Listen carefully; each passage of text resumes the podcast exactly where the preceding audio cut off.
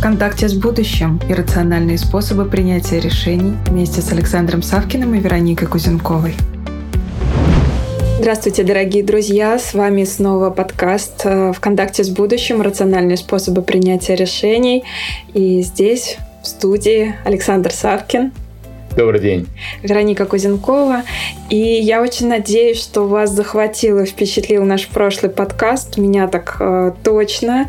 И мы обещали, что поговорим немножечко о том, как же, э, ну вот такие э, немножко в кавычках, наверное, действительно по-настоящему рациональные вещи происходят, и а, как мы можем входить в контакт с тем, что окружает нас, но не только с людьми, а может быть с предметами, с явлениями, и черпать там информацию. Вот что это такое? Это а, про то, чтобы покрутить пальцем у виска и сказать, что тебе, наверное, надо к специалисту, не просто к психотерапевту, а вот там немножко другой психо э, специалист. Или все-таки это нормально, и вот, ну, и это есть, и, может быть, есть в жизни каждого из нас, просто мы не акцентируем на это внимание, мы это не замечаем, но если присмотреться, мы-то этим ведь пользуемся. Вот об этом вот честно разговаривая с клиентами, достаточно глубокие откровенные разговоры, когда я задаю вопросы, э, я вижу, что ряд людей, если не большинство, осознает эти вещи, более того, пользуются. Есть свои ритуалы, свои обряды, свои, свои какие-то отработанные действия, но люди об этом не говорят, чтобы, как ты сказала, не покрутили э, пальцем у виска. А однажды на одной открытой группе, когда уже возникло достаточно доверия, и мы коснулись этой темы, одна женщина, очень успешный менеджер, она сказала, я вам расскажу одну историю. А мне очень часто спрашивают, а как ты решаешь свои проблемы? Как ты решаешь проблемы в семье, как ты решаешь проблемы в бизнесе? Она говорит, я решаю их очень просто – когда я чувствую, что меня накрывает, просто накрывает, я уже вся в стрессе, в проблемах, надо как-то решать, я иду на кухню с рюкзаком. Я иду на кухню с рюкзаком и беру предметы, которые меня позовут. Говорю, Пиксарь, что значит позовут? Она говорит, ну, я не знаю, вам это объяснить. Я смотрю на сковородку, она говорит, позови меня, возьми меня. А, сковородка, нож, мясорубка. А я не беру больше семи предметов. Почему? Наверное, тяжело просто. Я набираю вот это вот, сильно не думая, почему-то мне хочется, и с этим рюкзаком еду в лес. Я забираюсь поглубже, чтобы никого не было, чтобы никто не покрутил пальцем у виска. Развожу небольшой костерок и раскладываю предметы по кругу. Сажусь в этот круг, и после этого я формулирую запрос.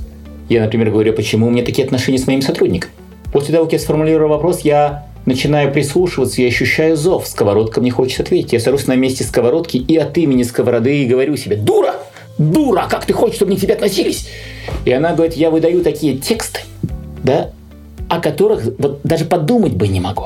Потом я слышу на мясорубку, я говорю, твоя жизнь, гребаная твоя жизнь, сплошная мясорубка. Мало того, что всех меришь, сама себя меришь, посмотри на себя, и вдруг есть конкретные факты, на которые я не обращала внимания. Но это я сама себе говорю.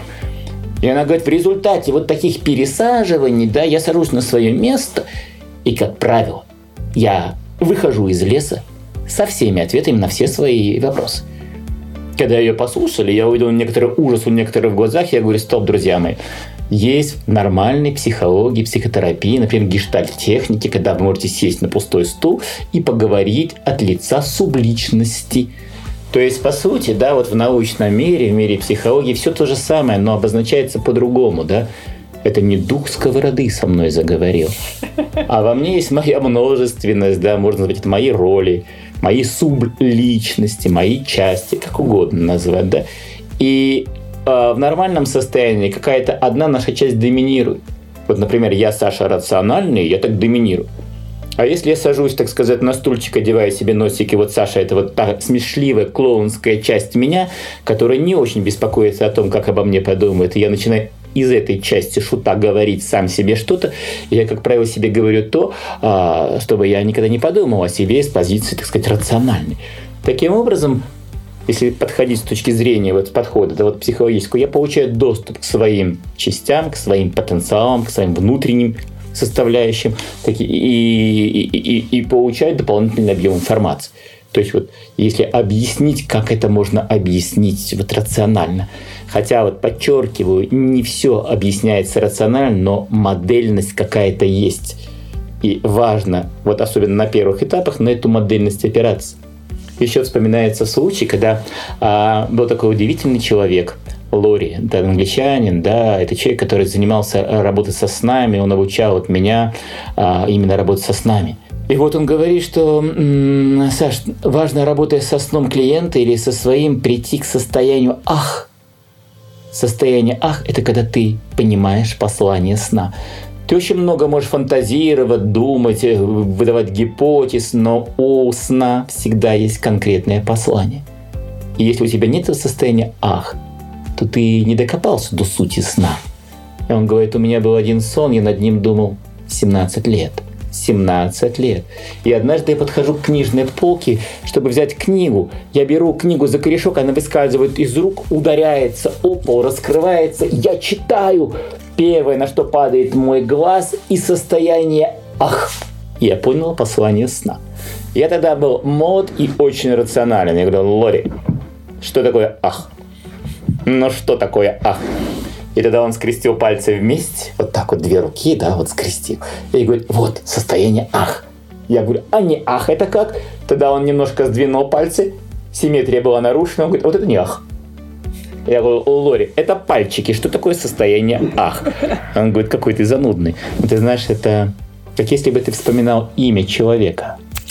Вот ты вспоминаешь, пощелкивая своими пальцами, ну как, как его зовут, как, как ты его не можешь вспомнить, ты мучительно вспоминаешь, и вдруг раз, ты его вспоминаешь, и в этот момент у тебя состояние, ах, ты каждой своей клеточкой, да, вибрируешь, ух, я это вспомнил. Вот такое состояние у меня возникло.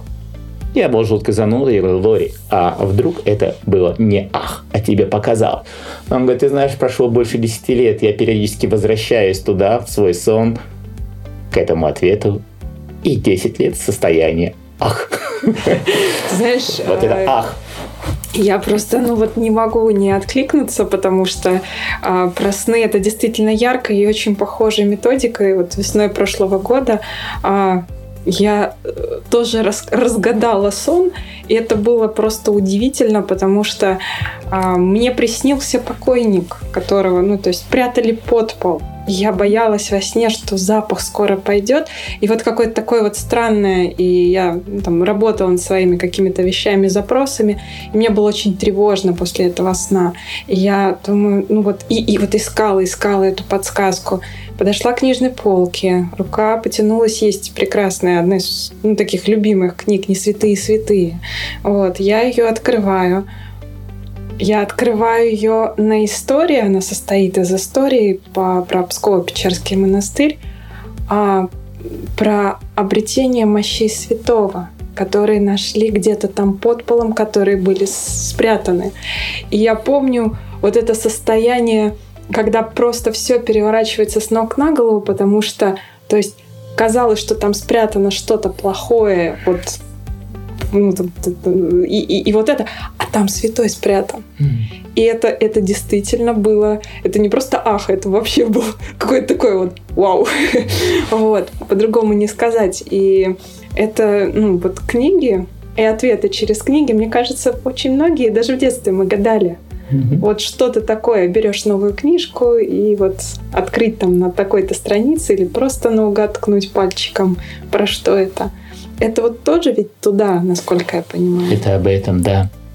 Вот есть что-то, и это что-то сопровождается определенным таким очень специфическим переживанием. Вот что-то женщина, которая, да, разговаривала от имени предметов. То есть ты буквально вживаешься, ты становишься в этой роли, ты становишься другим. Причем актерства здесь никакого не надо, оно происходит как бы само собой. Это состояние, вот ах, состояние истинности, состояние правды. Кто-то говорит там через меня, как будто бы кто-то начал говорить, какой-то голос чего-то.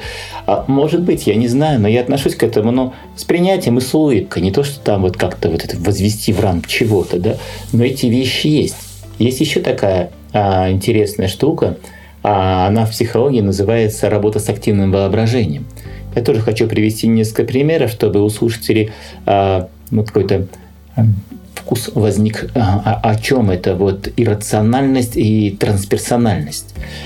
А, я всегда говорю, повторяя за своими учителями, что когда мы начинаем работать с активным воображением, хорошо бы предупредить кого-то о том, что начинаю работать с активным воображением, и сделать какой-то небольшой ритуал, который бы символизировал собой то, что я начинаю работать с активным воображением. Например, я могу пере, э, вот, колечко с правой руки одеть на левое. Я говорю, пока на левом руке кольцо, я работаю. Если я его одеваю снова на правую руку, да, обручальное кольцо, то я становлюсь Сашей обыкновенным. Либо рекомендую садить шапочку, либо зажечь свечу, пока горит свеча, я работаю, когда я ее задул. То есть сделать какой-то ритуал разотождествления. Во многих психологических техниках важный ритуал снятия роли, разотождествления. Вот. И в, этом, в этой технике ты действительно вот как бы, ну, а, переходишь в какую-то другую роль, другую составляющую, да, и что-то узнаешь о себе, о людях, о мире. А самое неприятное в ней, то, что может произойти, это захват образом. Это когда ты вошел в образ, а выйти не можешь. Нас обучали, как это работает, но когда я первый раз столкнулся с захватом образом, это действительно состояние паники. Я очень хорошо помню, когда ко мне пришел молодой мужчина, качок, такой бритоголовый. А вошел, говорит, ты психотерапевт Совки. Сейчас ты будешь со мной работать. Вот послушай внимательно. Да? А, у меня проблемы с женщинами. А проблемы с женщинами как? У него был, по-моему, рост метр пятьдесят. Он говорит, надо мной в секции смеются, что меня проще перепрыгнуть, чем обойти. Потому что машина такая, не очень высокая, но такая мускулистая. Когда мы начали с ним работать, он оказался жутко левополушарным. Более того, он считает, что в мире имеют право существовать только красивые люди. Я говорю, а как же с некрасивыми? Некрасивых не должно быть. Только красивые люди. И вот мы с ним начинаем работать, и я понимаю, что хорошо бы каким-то образом да, помочь ему, да, не только думать, но и чувствовать. Я использую ряд техник, и вдруг он начинает чувствовать, закрывает глаза – по моей просьбе я говорю, а что ты видишь? И у него включается то, что называется активное воображение. Он говорит, я вижу хижину, я вижу себя в белых одеждах, я вижу котел, и я варю какой-то отвар из трав. Меня из города отправили сюда, я должен сварить этот отвар и выпить. И если я достоин быть красивым, я вернусь в город. Я говорю, а если нет? Он говорит, произойдет что-то очень ужасное. Потом он вдруг похватывается, говорит, э, а что со мной? Я говорю, все нормально, что дальше? Он говорит, не хватает двух трав. Я говорю, каких? Он говорит, я не знаю. Я говорю, а ты поговори с травами, которые висят там. Он начинает говорить, и две травы, одну я запомнил, даже полынь, да, просится в котел, он бросает в котел, говорит, а варево готово. Я говорю, что нужно сделать? Он говорит, нужно его выпить. Я говорю, ты готов? Он говорит, готов. И тут я к своему ужасу вижу неконгруентность. То есть он говорит готов, а все тело сжимается и голова кивает «я не готов». Я пытаюсь его остановить, типа, может быть, ты все-таки не готов, лучше бы я это не говорил, да, ну как это я не готов. Он берет воображаемое, это, начинает делать воображаемые глотки, вдруг поперхнулся, падает на пол, его начинает рвать, и он начинает скрючиваться. Скрючиваться. Я помогаю выйти ему из этого состояния, но он садится, и я вижу, что у него буквально выдвинулся горб. Нижняя челюсть отвисла, а горб торчит. Он говорит, что со мной? Я говорю, а, а посмотри вот на того, который остался лежать там, кто там? Он говорит, там горбун. И я вижу, что передо мной горбун. То есть на уровне физики произошли изменения. А, я был очень молод. Я смотрю на часы и вижу, к счастью, время заканчивается. Я говорю, слушай, говорю, ты знаешь, все бы ничего, но время заканчивается. Я бы мог побыть горбуном до следующей встречи. Ну, как? Я говорю, ну, так как есть. Он говорит, а я говорю, ну вот мой телефон, тогда еще телефон не был пейджер, да, вот мой пейджер, если что, звони, пиши, и я готов продолжить. Он уходит. Он возвращается через неделю, и у него э, ну, в походке нет этого пафоса, нет этой развернутой груди, нет этого поднятого подбородка, нет этого оценивающего взгляда сверху вниз. Да? Я вижу, что он немножко как бы даже сутулится. Он садится и начинает говорить сам. Он говорит, ты знаешь, я всю неделю смотрел на людей с позиции горбуна. Я все понял. Я все понял. Я понял, как какая я сволочь, как я вот пренебрежительно отношусь к другим, что я поставился на первое место и готов был убивать некрасивых, да? Ну, убивать там в кавычках, я надеюсь, да? Вот я все это увидел. И что делать дальше? Я не знаю. Я говорю, ты можешь опять войти в активное воображение? И он входит, и он идет в город, и его избивают камнями. И он выходит оттуда, и он рыдает. Он говорит, как так? Они же красивые люди. Как они обращаются со мной? За что? Что я им сделал плохого? И он идет и дальше встречает женщину. И женщина его любит.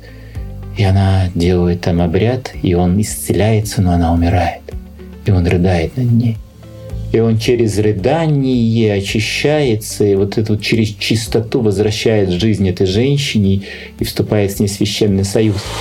По сути, а, в нем разыгралось вот то, что Карл Густав Юнг говорил, да, вот такие вот архетипические вещи, когда вот а, путь героя, да, вот я испытания не прохожу, любовь, встреча, смерть, возрождение.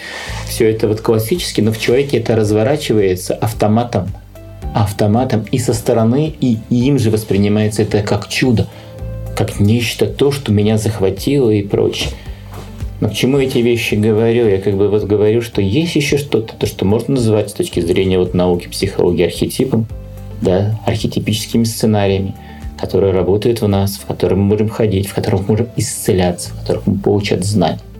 Я даже настолько заслушалась, что голос сел. Александр, здесь знаешь, какой вопрос возникает, э, о чем вот хотелось еще спросить, о, чем хотелось еще поговорить.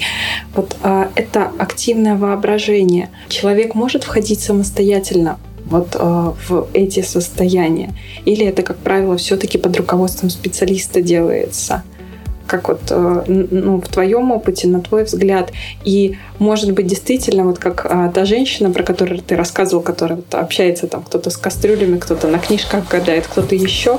То есть как вот люди в бытовой жизни вот с этим еще соприкасаются, может быть, есть примеры? А, мой опыт показывает, что если происходит захват воображения, это крайне неприятно переживается. Но люди, которых это произошло, они всегда говорят, это было мучительно, это было безумно страшно, это было целительно. Все остались живы. Это не значит, что я говорю, дорогие слушатели, вперед, это целитель. Все-таки я понимаю свою ответственность, и я говорю, если вы хотите, предупредите хотя бы человека, который в курсе того, что с вами происходит, чтобы он оказался рядышком и вот оказал помощь. Потому что у меня есть в практике ряд крайне негативных случаев. Это один из ранних случаев, да, когда э, муж приводит свою женщину, ей поставили диагноз шизофрения, и у нее была попытка закончить жизнь самоубийством. Когда я стал расспрашивать, что и как, оказалось, что женщина пошла на, на холотропное дыхание. А, назвали это холотропным дыханием. В то время вышли книжки по ребелфингу. И одна очень предпринимательная, назовем ее так, дама, прочитав книжку, поняла, что ой, как это просто работает. Это можно набрать группу, поставить музыку, сказать, чтобы они дышали в два раза чаще, в два раза быстрее, и дальше все произойдет само собой. Да, запятая, но большое но. Дальше рассказ. Эта женщина входит в переживание рождения.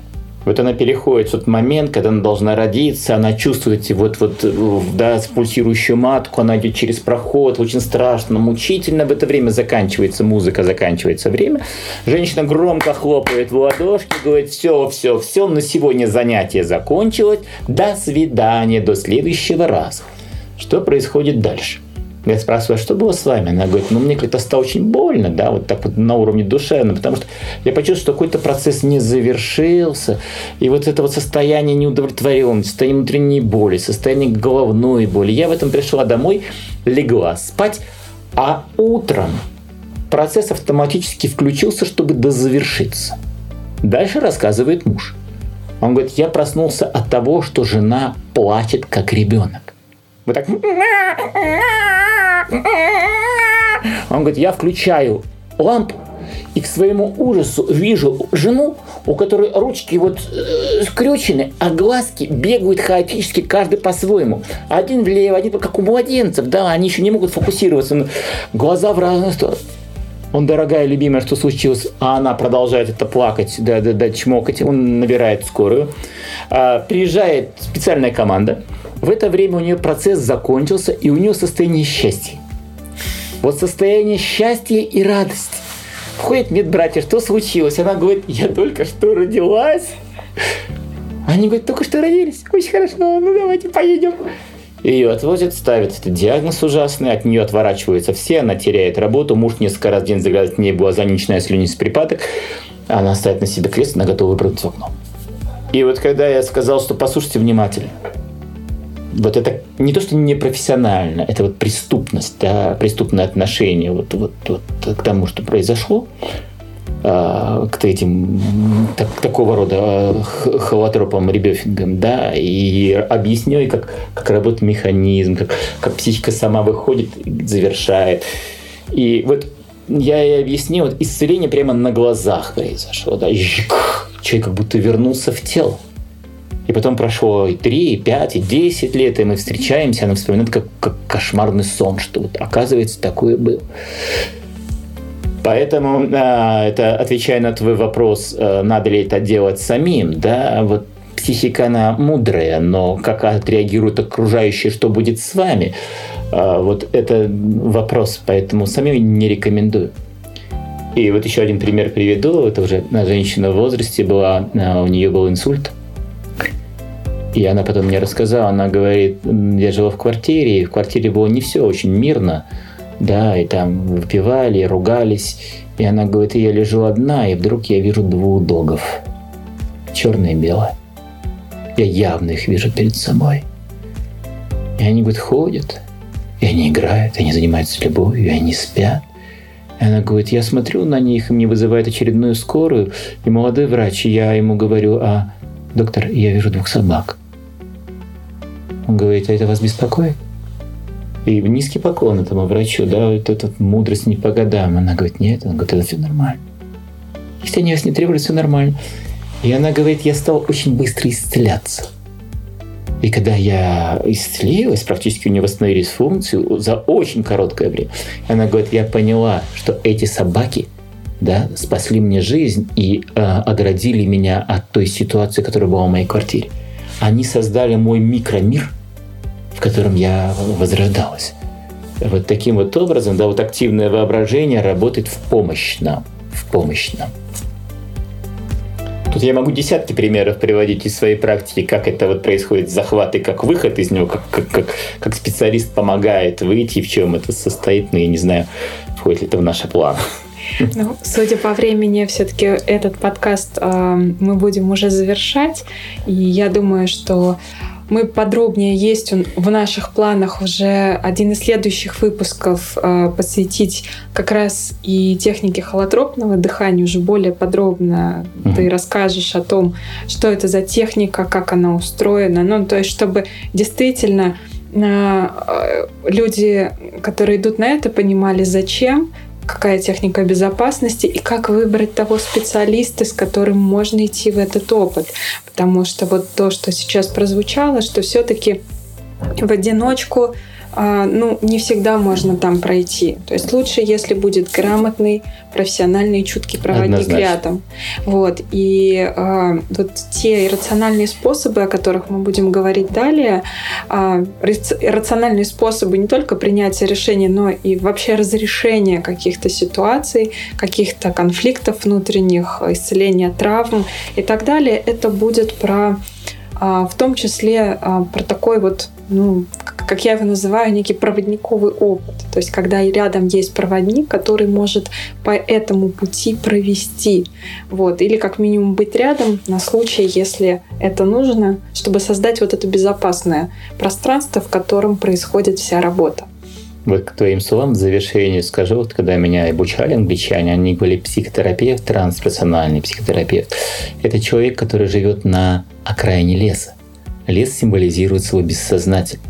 Он прекрасно ориентируется в этом лесу, он может жить в городе, и когда к нему приходит человек, он способен его провести безопасно в то место леса, куда ему надо, найти то, что ему надо, и точно так же безопасно вернуться в город. Поэтому очень важно, чтобы были правильные проводники, которые способны эти вещи делать. Спасибо, дорогие друзья, спасибо, что были с нами до следующих подкастов. И надеемся, что эта тема будет вам интересна. Ну а в качестве, почему-то мне захотелось такого, может быть, ну, не домашнего задания, но некого наблюдения для себя, чтобы вынести какую-то практическую пользу из, а, безусловно, интересных наших а, каких-то разговоров рассказов. Мне бы хотелось вас попросить, понаблюдайте за собой, а, как, вот что вам, какие, может быть, вот контакты с чем вот помогают с предметами, какие-то микрогадания, может быть, у вас есть. Вот что-то вроде бы мелочи или ритуалы какие-то особенные, которые вы просто не обращали внимания, но они для вас существуют. Вот как у вас это устроено? Просто понаблюдайте за собой, и, может быть, вы напишите в комментариях к этому подкасту. Будет очень здорово а, познакомиться, какие мы разнообразные на самом деле, и что, главное, с этим можно делать дальше. То есть ведь эти практики, эти техники найдены интуитивно, их можно углублять и расширять. Вот. На этой прекрасной ноте спасибо огромное Александру. Спасибо. И до скорых встреч.